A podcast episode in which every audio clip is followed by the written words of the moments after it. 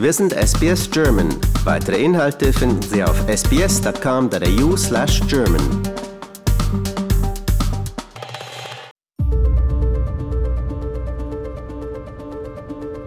Mein Name ist Dietmar Werner Hutmacher und ich habe einen Lehrstuhl an der Queensland University of Technology und bin seit Anfang des Jahres Co-Director des neuen Max-Planck-Zentrums an der Technological University of Queensland. Und unser Center hat den Namen Max Planck Queensland Center for the Material Science of the Extracellular Matrices. Hallo Herr Hutmacher, ich freue mich sehr, dass Sie sich heute Zeit genommen haben für das Interview. Die Deutsche Max-Planck-Gesellschaft genießt ja weltweit einen führenden Ruf als Forschungsorganisation für Wissenschaft und Technologie und unterhält, glaube ich, weltweit mehr als 85 Institute und Zentren. Und seit 1. Januar gehört jetzt auch Brisbane dazu. Wie kam es denn dazu?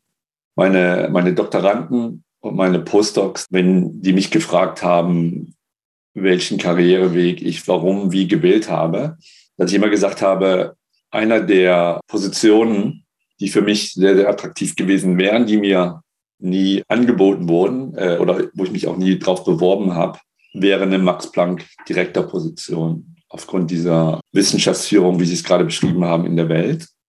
Und ich habe schon eine, ich denke, mittlerweile mehr als zehnjährige Kollaboration mit Peter Fratzel, der Direktor an einem Max-Planck-Institut in Potsdam ist. Und Peter und ich, wir haben vor drei Jahren angefangen zu diskutieren, wo wir beide die nächsten zehn Jahre Forschungsrichtungen sehen würden, die wir gerne gemeinsam bearbeiten wollten. Und das war im Rahmen von einem Humboldt Research Award, den ich bekommen habe und sind dann eben darauf gekommen, dass es doch spannend wäre, wenn man äh, diese Ideen für diese neuen Forschungsrichtungen in so einem neuen äh, Zentrum koordinieren würde. Und dann haben wir uns ein bisschen näher angeguckt, was Max Planck da für Möglichkeiten hat und auch hier an der Queensland University of Technology. Und dann haben wir halt äh, entschieden, ja, dass es spannend wäre, einen Antrag zu schreiben, um ein solches Zentrum in äh, Queensland zu eröffnen in Kollaboration mit dem Max-Planck-Institut in Potsdam und mit dem Max-Planck-Institut in Stuttgart. Auf welcher Forschung liegt denn der Schwerpunkt hier in Brisbane? Es ist wirklich, das ist auch das Spannende, eine interdisziplinäre Kollaboration. Es ist nicht so, dass wir einen Schwerpunkt in Brisbane haben und einen Schwerpunkt in Deutschland, sondern das Zentrum ist so aufgestellt, dass es wirklich eine ganz enge interdisziplinäre Kollaboration ist zwischen den australischen Arbeitsgruppen und den deutschen Arbeitsgruppen. Wir haben insgesamt sieben Themen, die wir äh, bearbeiten wollen.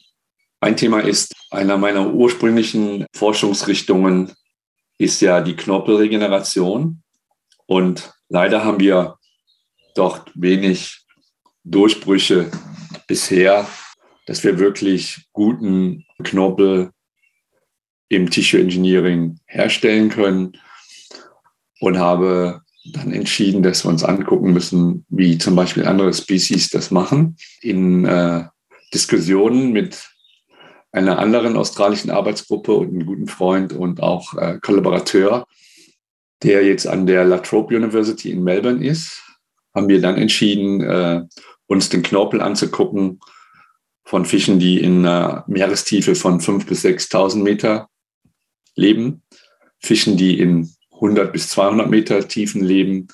Und es gibt auch Fische, was ich auch total spannend fand, die pro Tag mehrere tausend Meter rauf und runter migrieren.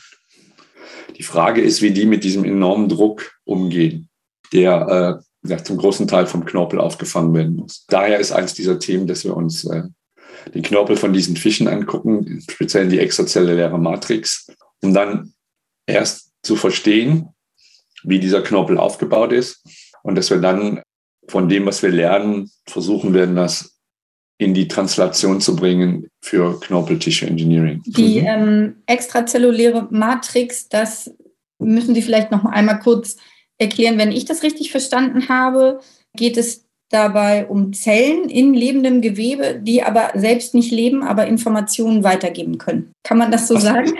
Fast richtig. Äh, diese, diese extrazellulären Matrixen, wenn man so will, sind nicht lebend. Die Zellen sind lebend. Die extrazelluläre Matrix sind, sind Proteine, sind Zucker, die um die Zelle drumherum sind und auch von der Zelle eben aufgebaut werden. Und die sich ständig verändert. Von, von daher kann man vielleicht doch sagen, dass sie lebend ist. Die werden also ständig von den Zellen auf und abgebaut und, und remodelliert, genau. Um ein Milieu zu schaffen, das eben für die Zelle sehr gut ist. Zum Beispiel, das ist spezifisch für Krebszellen, dass die halt das gesunde Gewebe so modellieren, dass sie da extrem gut wachsen können. Und deswegen ist die extrazelluläre Matrix von Krebsgewebe signifikant unterschiedlich von gesundem Gewebe. Aber vice versa, wenn jetzt so eine, so eine extrazelluläre Matrix entstanden ist, gibt die wieder Signale an die, an die Zellen, sodass die Zellen sich wieder verändern können. Das ist also ein Kreislauf. Ja. Und den müssen wir halt besser verstehen.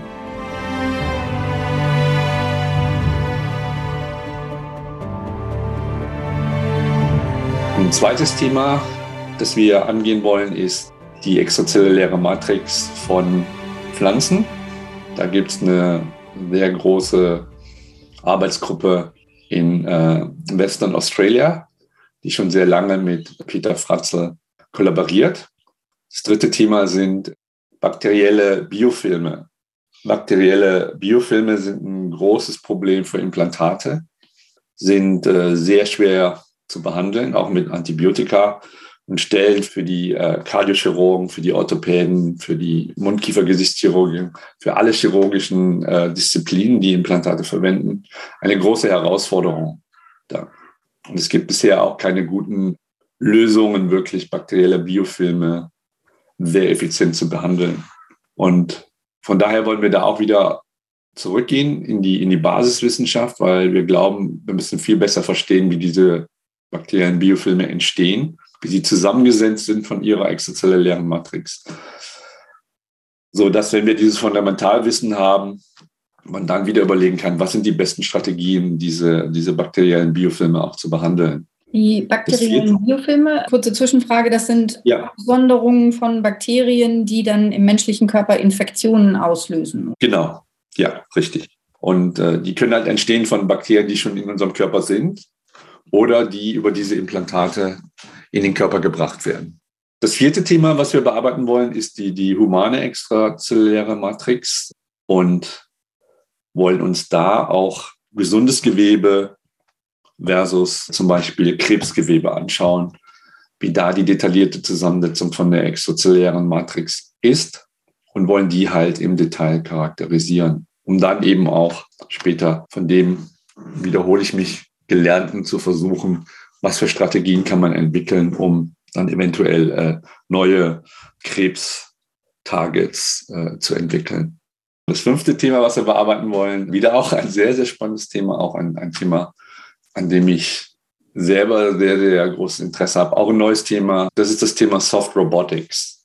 Und zwar betreiben wir ja schon seit, seit äh, mehr als zwei Jahrzehnten Forschung im 3D-Druck und haben dort eine spezielle 3D-Technik entwickelt, die uns erlaubt, sogenannte Fasernetzwerke herzustellen, die es uns erlauben, es fehlt mir das deutsche Wort, das englische Wort sind Soft Actuators. Zum Beispiel, wir simulieren, wie die Finger sich bewegen. Und wenn Sie an, an Ihre Finger denken und Ihre Hand, dann, dann wissen Sie, dass Sie äh, zum Beispiel ein Messer greifen können und es wirklich mit großer Kraft in Ihrer Hand halten können, um ein Steak zu schneiden. Wenn Sie jetzt aber spazieren gehen und Sie gehen durch den Wald, wo Sie jetzt Brombeersträucher sehen, dann müssen Sie mit einer ganz kleinen Kraft und mit nur zwei Fingern diese, diese Brombeeren greifen. Das versuchen wir eben zu simulieren. Wir nutzen da sehr spezielle äh, 3D-Drucktechniken, um das zu machen. In diesem Projekt kollaborieren wir mit dem Max-Planck-Institut in Stuttgart. Und der Direktor dort ist Metin City, der einer der äh, weltweit führenden Wissenschaftler auf dem Gebiet der äh, Soft Robotics mit magnetischen Strategien ist. Und wir bringen da unsere Expertise zusammen. Zum Beispiel, wenn wir eins der Projekte haben, dass wir dort ein äh, artifizielles Herz entwickeln wollen, eine Herzpumpe, die, die auf dem Soft Robotics basiert.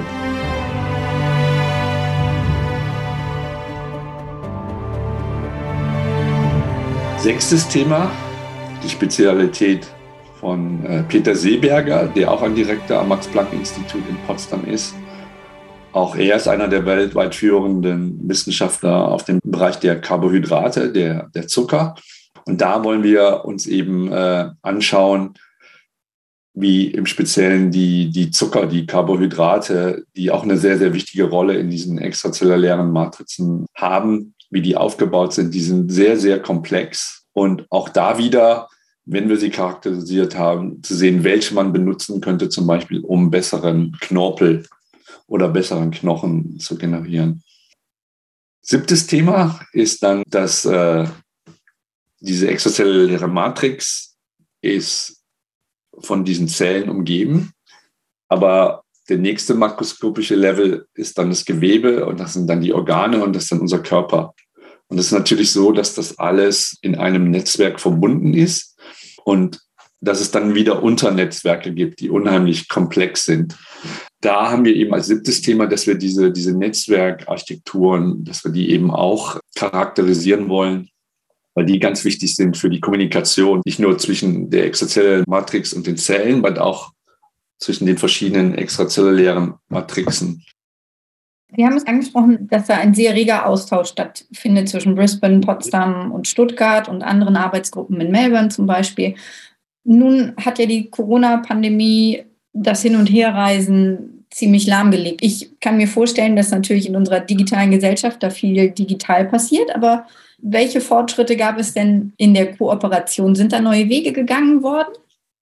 Wir sind eigentlich da sehr positiv, weil wir diesen Proposal, den haben wir vor ungefähr anderthalb Jahren angefangen, den haben wir eigentlich über Zoom und über äh, das Internet quasi konstruiert mit den sieben verschiedenen Arbeitsgruppen und haben das alles über Zoom-Meetings, WebEx und so weiter äh, koordiniert das zeigt, dass es geht. Wir haben das genannt äh, Breakfast in Germany and, and Dinner in Australia, weil natürlich auch noch der Zeitunterschied einen großen Aspekt hat. Ganz wichtig für uns, äh, ein großer Schwerpunkt in diesem Zentrum sind auch unsere äh, jungen Wissenschaftlerinnen und Wissenschaftler, die natürlich auch äh, Familie haben, die Kleinkinder haben.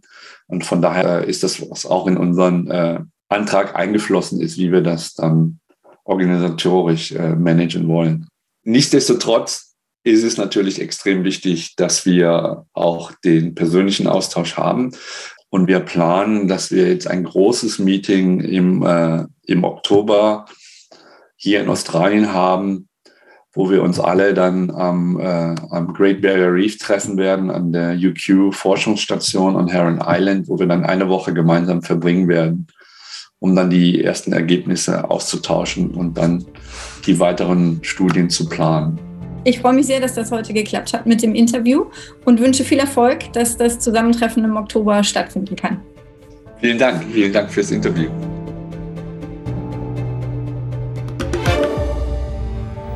Katharina Lösche für Radio SBS German.